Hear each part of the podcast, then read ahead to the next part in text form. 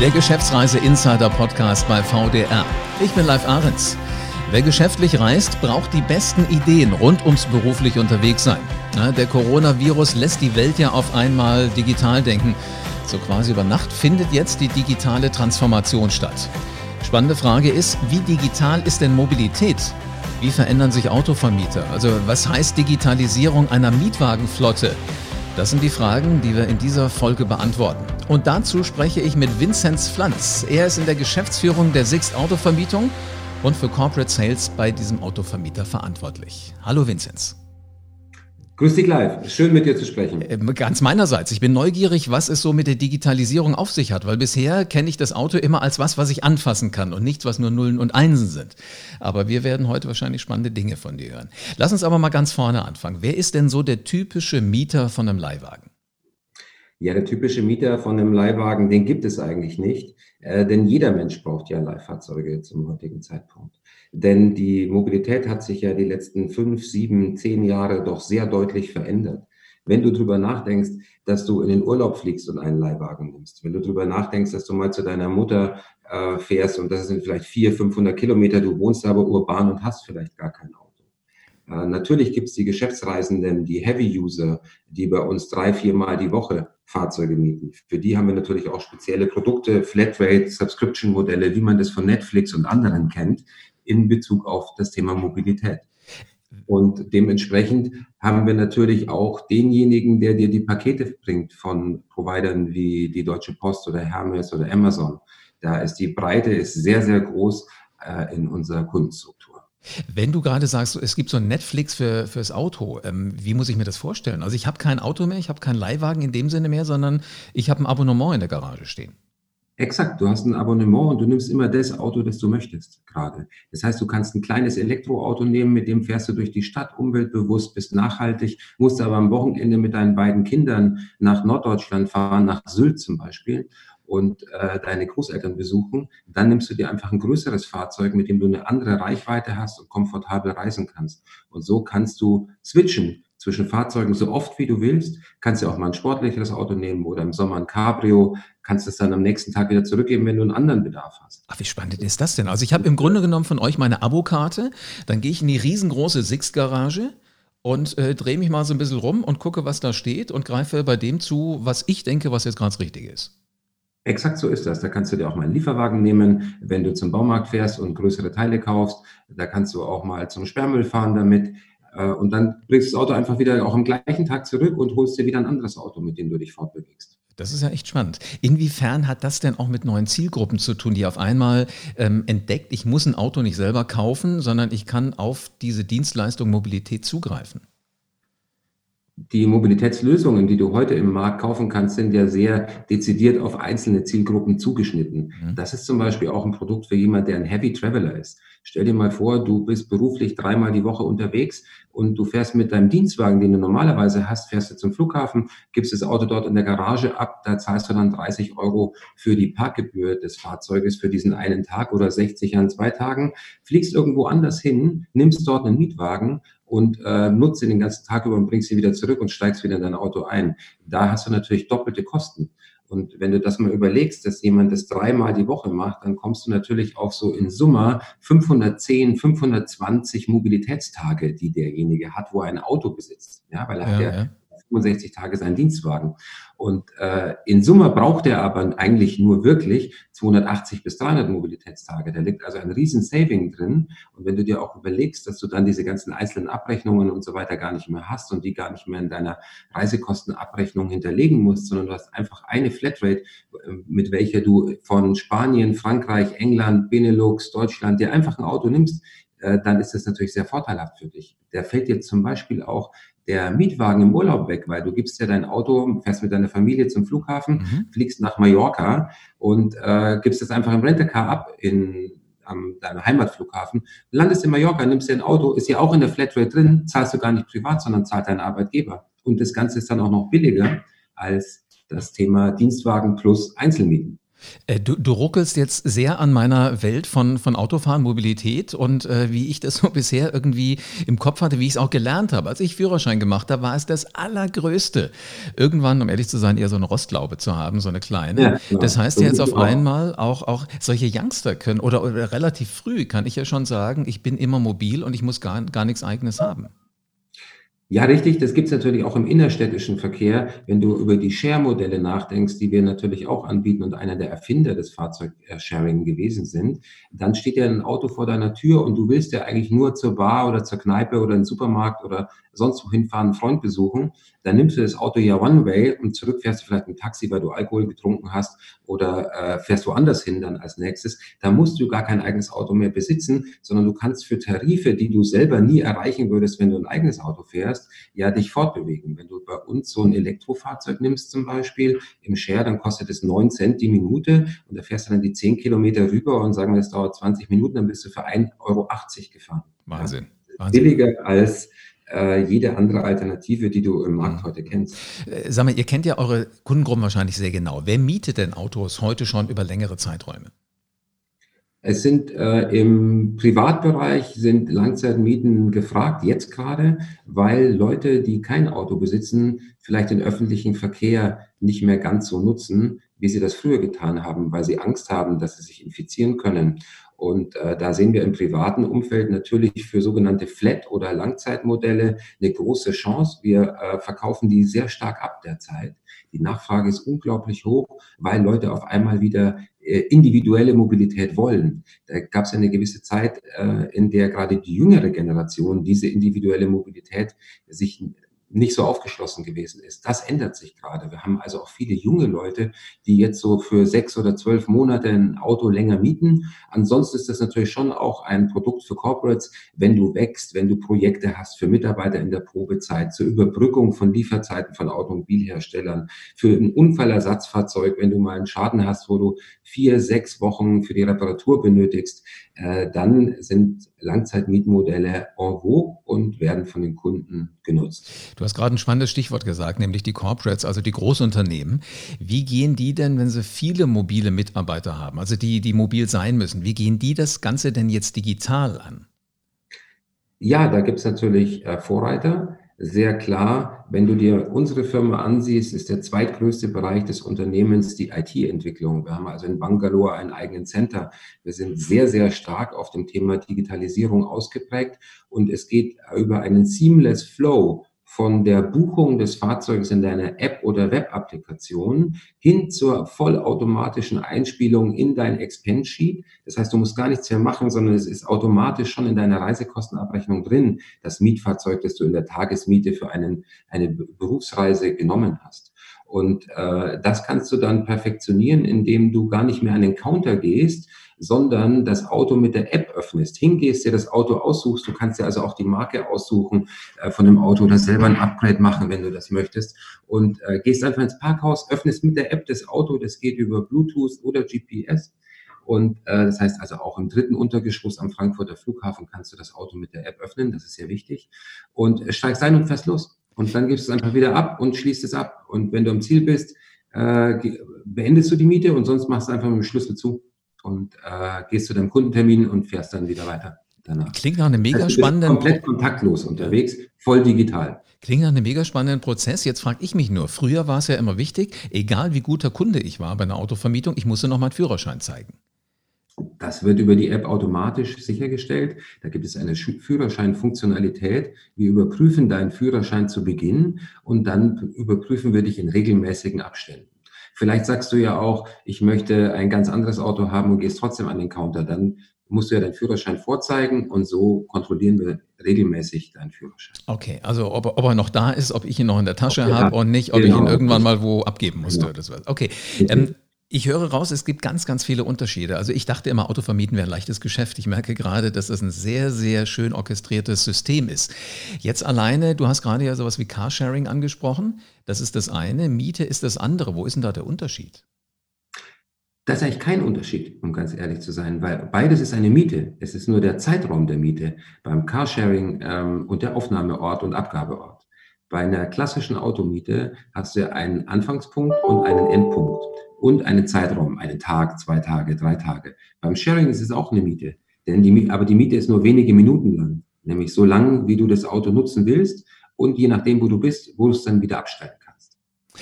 Fragen eure Kunden jetzt nur nach dem einen oder nach dem anderen oder wollen die auch ganz genau wissen, was für ihr, ich sag mal, Profil der idealere Part wäre? Das Mieten von einem Auto oder, oder das Carsharing-Modell? Oder ist das für den Geschäftsreisenden nachher wurscht, das organisiert ja, Miete, Miete ist halt über alle 580 äh, Stationen in Deutschland, die wir haben, möglich. Im mhm. Schnitt ist alle acht Kilometer in Deutschland eine SIG-Station. Sharing gibt es eben nur in gewissen Regionen Deutschlands heute, in manchen Ballungsgebieten und ist noch nicht flächendeckend vertrieben. Auf dem, wir sind auf dem Weg, das dahin zu entwickeln, ein sogenanntes Free Float Carsharing. Äh, dann wären die beiden Produkte wirklich gleichgesetzt und du könntest über unterschiedliche Preismodelle in Abhängigkeit von der Zeitachse, wie gemietet wird, äh, das Auto nutzen. Ähm, es ist ja auch klar, in so einem Share Case, äh, da betankst du das Auto ja nicht. Das heißt, du fährst von A nach B zehn Minuten und äh, gibst das Auto wieder ab. Das heißt, die Preise sind alle inklusive Benzin. Äh, Im Mietmodell ist es natürlich schon so, dass wir erwarten und uns freuen, wenn das Auto voll getankt ist oder das Auto dann voll tanken, damit der nächste Nutzer einen vollen Tank auch übernehmen kann. Wie muss ich mir das aber vorstellen, wenn ich nicht tanken muss, das Auto irgendwo abstelle, der nächste kommt? Ähm, wer sorgt denn dafür, dass dieses Auto irgendwann mal betankt wird? Der Nutzer bekommt äh, Bonuspunkte in Anführungszeichen, wenn er tankt und er kann bezahlen mit der App. Gleich auch mit der Sixt-App kannst du alle Tankstellen bezahlen. Du fährst zur Tankstelle hin. Du musst gar nicht mehr reingehen in die Tankstelle, sondern du gibst nur noch die Zapfsäule an und fährst wieder weg. Und es wird automatisch bezahlt und wir zahlen die Rechnung dafür. Du kriegst dann Freiminuten zum Beispiel. Wahnsinn. Weißt du was? Diese Digitalisierung fasziniert mich auf der anderen Seite, auf der einen Seite. Auf der anderen Seite finde ich es auch immer ungewöhnlich, weil wenn ich mir vorstelle, früher wäre ich an der Tankstelle einfach weggefahren dann hätte ich gewusst, dass ich irgendwann Besuch kriege, weil die mein Kennzeichen wahrscheinlich aufgenommen haben. Dass das alles durch die Digitalisierung geht, ist ja schon wirklich wahnsinnig. Was sind denn so die Punkte, wo du manchmal denkst, na, ob wir da nicht so einen Zacken zu schnell sind? Weil ihr müsst ja die, die Menschen auch mitnehmen. Also die Entwicklung ist schon sehr schnell fortschreitend und die Gesellschaft, so viel kannst du gar nicht kommunizieren, wie wir technisch entwickeln. Ja. Das glaube ich. Dass Leute da mitkommen, ist auch durch unseren Vertrieb, der ja mehrere hundert Mann stark ist, ähm, in der Kommunikation gegenüber dem Kunden sehr klar. Wir haben sehr regelmäßige Meetings mit dem Kunden, wir daten den ab. Wir haben verschiedenste Kundenveranstaltungen, wo wir unsere Produktneuerungen vorstellen. Und natürlich muss das immer einen Mehrwert für den Kunden haben. Und wenn der Kunde den Mehrwert begreift, äh, dann macht, nutzt er das auch. Ja? Also in dem vorherigen Beispiel Seamless Booking to Expense zum Beispiel versteht jeder äh, Verantwortliche für Travel, dass das ein Riesenvorteil ist. Mhm. Auch für den Nutzer, der versteht das. Aber du musst es ihm kommunizieren, wie er es anwendet. Und am Anfang äh, ist immer eine gewisse Unsicherheit auch da. Wenn wir mal über das Thema Elektromobilität, das wir ja sehr früh in den Shareflotten gespielt haben, nachdenken, und du hattest drei Autos hintereinander stehen und eins davon war ein Elektroauto. Am Anfang, die Leute, die das Elektroauto als erstes von diesen dreien genommen haben, waren nicht viele. Heute hat sich das Thema, die Berührungsangst mit dieser neuen Art der Mobilität gelegt und die Leute nehmen begeistert Elektrofahrzeuge. Das glaube ich gerne, zumal ja mittlerweile Elektrofahrzeuge auch sowas äh, zum Netzwerken angeblich sind. Also ich, ich höre schon immer mal auch von Freunden, die sagen, ich fahre am liebsten mit, mit dem Elektroauto, weil du, wenn du längere Strecken zurücklegst, dann musst du es ja irgendwann mal an die Zapfsäule dran packen, also an, an, die, an die Ladesäule. Mhm. Und erstaunlicherweise hat mir einer gesagt, da hat er schon einen extrem spannenden Geschäftskontakt getroffen. Weil diejenigen, die ja äh, damit fahren, sind so irgendwie alle aus einem Geist, aus einem Guss und du kommst mhm. ins Gespräch wenn du da stehst. Leute also haben, ganz die faszinierend. Die Leute haben natürlich Zeit an den Tankstellen, mhm. weil sie brauchen ja mindestens 20 Minuten, bis sie einen großen Teil ihres äh, Elektro-Tanks wieder beladen haben. Und in den 20 Minuten können die natürlich Kaffee trinken, auf die Toilette gehen, aber natürlich auch mit dem Nachbarn mal ins Gespräch kommen. Insofern ist das natürlich ein kommunikationsförderndes Instrument für jemand, der natürlich Zeitdruck hat und zehn Termine am Tag abliefern muss weil sie, oder 50.000 Kilometer und mehr im Jahr fährt, ist es vielleicht dem Stande der heutigen Entwicklung, technischen Entwicklung nach noch nicht das optimale Mobilitätsinstrument. Aber recht. Aber der Staat fördert das ja. ja, ja. Und vor allen Dingen, es wird halt nicht nur die Mobilität äh, etwas sein, was, wo ich was von habe, sondern letzten Endes auch das Netzwerken. Also ganz, ganz spannende ja. Dinge tun sich da so. Jetzt hast du gerade schon von dem kontaktlosen Bezahlen erzählt an, an der Tankstelle, wenn ich dann über diese App auch zahlen kann. Corona ist ja was, was uns alle kontaktlos macht. Kein Mensch will mehr Geld von mir haben. Also mhm. nicht, dass der Supermarkt mir alles schenken will, aber sie hätten gerne, dass ich mit, mit der Karte, mit der, mit der äh, Uhr oder mit dem, mit dem Handy zahle. Ähm, was heißt das für die Vermietung von Autos? Wird es der Kernpunkt sein, dass wir alles kontaktlos tun können, wie die Autos aufschließen? Also heute sind wir ja der Einzige, der das kontaktlos kann, tatsächlicherweise, an den neuralgischen Flughäfen, äh, nicht nur in Deutschland, sondern auch im Ausland. Die anderen Wettbewerber haben noch dieses Konzept, dass du zum Counter gehen musst, den Schlüssel nehmen musst, mit dem besprechen darfst, äh, wie deine Mietvertragsausprägung ist und so weiter. Äh, das wird sich aber ändern, denn äh, mit der Einführung von weiteren Telematiklösungen in Fahrzeugen wird dieses Kontaktlos-Thema immer mehr gewinnen. Und äh, die Menschen werden sich auch immer mehr darauf einstellen, kontaktlos zu agieren. Finde ich, finde ich unglaublich spannend. Jetzt könnte man sagen, äh, Glück gehabt, dass ihr die Idee hattet. Was, was ist denn damals so der Grund gewesen, warum ihr gesagt habt, wir wollen sowas wie, wie kontaktlos äh, anbieten? Der Grund ist die Geschwindigkeit. Der Geschäftsreisende, der unterwegs ist, für den ist Zeit die wichtigste Komponente. Und äh, stell dir vor, du landest am Frankfurter Flughafen und willst deinen Mietwagen übernehmen. Leider sind aber gerade zwei Flieger aus China gekommen und stehen äh, 100 Chinesen vor dir am Counter. Und dann hast du auf einmal 45 Minuten Wartezeit. Das nervt natürlich. Mhm. Und äh, mit dieser Technik können wir das verhindern, dass du nämlich einfach am Counter vorbeigehst, die Warteschlange nicht hast und einfach wegfährst mit dem Auto, das du möchtest. Also ich merke schon, ihr seid ziemlich visionär unterwegs. Lass uns doch mal in die Glaskugel gucken, Vinzenz. Äh, wie sieht aus deiner Sicht die Zukunft der Geschäftsreisebranche aus? Ich denke, dass durch die jetzige Krise natürlich das Thema Geschäftsreiseaufkommen sehr stark nachgelassen hat. Also bei großen Kunden sehen wir natürlich, dass die Reisebudgets zu 95 Prozent eingebrochen sind. Reisebudget bedeutet ja für den Kunden rund 90 Prozent Hotel und Flug und 10 Prozent Mietwagen. Ich denke, dass das Thema Business-Reise auch etwas länger dauern wird, bis es jetzt wieder nach oben fährt. Gerade was interkontinentale Reisen angeht, werden wir wahrscheinlich zum Jahresende noch nicht da sein, wo wir im vergangenen Jahr gewesen sind. Wir haben auch gerade heute die Diskussion über eine große deutsche Fluggesellschaft, die äh, Milliardenkredite in Anspruch nehmen äh, soll. Und äh, das ist ja bei Hotelketten auch nicht wesentlich besser, denn viele Hotelketten sind ja geschlossen. Äh, klar ist aber, dass äh, das Thema Geschäftsreise immer weitergehen wird. Denn die Leute wollen sich ja treffen. Und zwar nicht nur digital, wie wir das tun, sondern die wollen sich auch physisch treffen, auf Kongressen. Mhm. Die wollen partizipieren am Wissen. Die wollen mit anderen Menschen ins Gespräch kommen, die sie nicht kennen, die sie vielleicht nicht gezielt ansprechen, wie du das in einem digitalen Medium machst.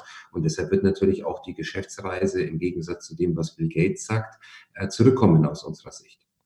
Aber klar ist, auch unsere Zielgruppe verändert sich etwas. Denn da die Geschäftsreise nicht anziehen wird, äh, also nur leicht anziehen wird, müssen wir uns natürlich auch vom Geschäftsmodell her umstellen. Und dafür sind natürlich diese Flat-Produkte, wie ich sie vorhin meinte, Langzeitmieten für sechs oder zwölf Monate interessant, nicht nur für den, der vorher gereist ist, sondern auch für die Privatperson oder für denjenigen, der für die Fahrzeugflotte in dem Unternehmen verantwortlich ist. Mhm. Also Dinge werden sich verändern, das spürt ihr auch jetzt schon und ihr ahnt es auch, dass da tatsächlich Dinge nicht mehr so laufen werden wie äh, vor einem Jahr. Es wird sicherlich zu Veränderungen im Markt kommen und es wird auch bleiben. Äh, manche Dinge werden bleiben. Die äh, hohe Akzeptanz von Homeoffice zum Beispiel, die es jetzt im heutigen Radius gerade gibt, äh, die wird natürlich bleiben auch wenn die Leute wieder ins Büro gehen, werden sie vielleicht den einen oder anderen Tag Homeoffice machen. Da wird ja auch darüber diskutiert, mhm. äh, dass es ein Recht auf Homeoffice gibt. Ja, spannend. Und so hat natürlich so eine Krise auch einen Ausfluss. Und äh, wir müssen natürlich schauen, dass wir als Gewinner aus dieser Krise gehen, nämlich dann, wenn die Reisen wieder anziehen, dass die Kunden uns buchen. Und dafür haben wir diverseste Vorkehrungen getroffen, warum wir glauben und äh, denken, dass wir hier einen sehr starken Start hinlegen würden. Werden. Wenn, und da ist Digitalisierung ein Thema, die Produkte sind ein Thema, unser Netzwerk ist ein Thema, die Fahrzeugqualität, die wir offerieren, ist ein Thema. Ja, wenn du jetzt sagst, ähm, ihr müsst sehen, dass ihr als Gewinner aus dieser Situation wieder herausgeht, heißt ja, da wird sich die Spreu vom Weizen trennen in der Autovermietung. Was wird da passieren? Was wird sich verändern auf dem Markt? Heute haben wir ja, wenn du aus weltweiter Sicht das siehst, einen Oligopolmarkt, in dem fünf Anbieter sind. In, von diesen fünf Anbietern sind zwei familiengeführte äh, Unternehmen. Äh, drei davon sind börsennotiert oder im Private Equity Hand mehrheitlich. Und äh, wir kämpfen ja schon seit Jahren mit der Situation, äh, und das siehst du, wenn du dir die Börsenkurse ansiehst zum Beispiel, äh, dass es viele Unternehmen gibt, in unserem Markt oder drei zumindest gibt, die immer an der Profitabilitätsgrenze agieren.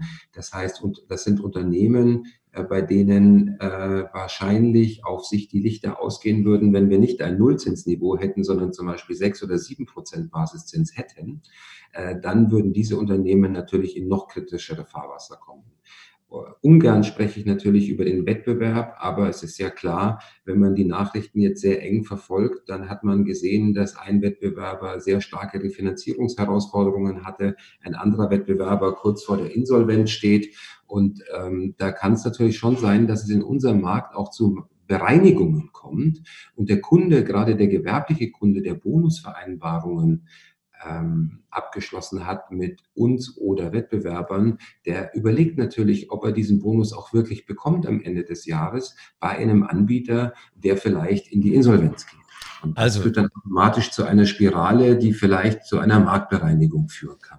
Es wird Autos geben, es wird Mobilität geben. Die große Frage ist, wo? Und da muss jeder gut aufpassen, dass er sich da richtig aufstellt und äh, die richtigen Partner an die Seite holt.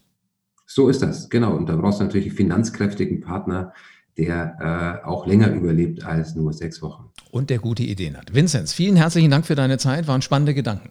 Live, das hat mir wirklich Spaß gemacht und ich freue mich, wenn wir uns endlich auch persönlich kennenlernen können. Dann mache ich auch eine Dienstreise dahin zu dir. Sehr schön. Und du wirst mit dem Auto dann bei mir vor der Tür hier vom Studio ankommen. Kunden treffen, Geschäftspartner aufsuchen. Reisen, geschäftliches Reisen gehört zu unserem Leben einfach dazu und das wird auch wieder kommen. Einblicke in die Branche hören Sie hier. Und Hintergründe zur Mobilität werden hier ganz einfach erklärt. Das war gerade eben das beste Beispiel. Wie mieten wir den nächsten Leihwagen? Wie machen wir den auf? Nicht mehr im Hinterkopf? Dann am besten diese Folge hier gerade nochmal hören. Und auch die Frage, mit welchem Verkehrsmittel schicke ich als Unternehmer meine Mitarbeiter sicher um die Welt? Verpassen Sie keine Folge vom Geschäftsreise Insider Podcast bei VDR. Dann sind Sie im Bilde.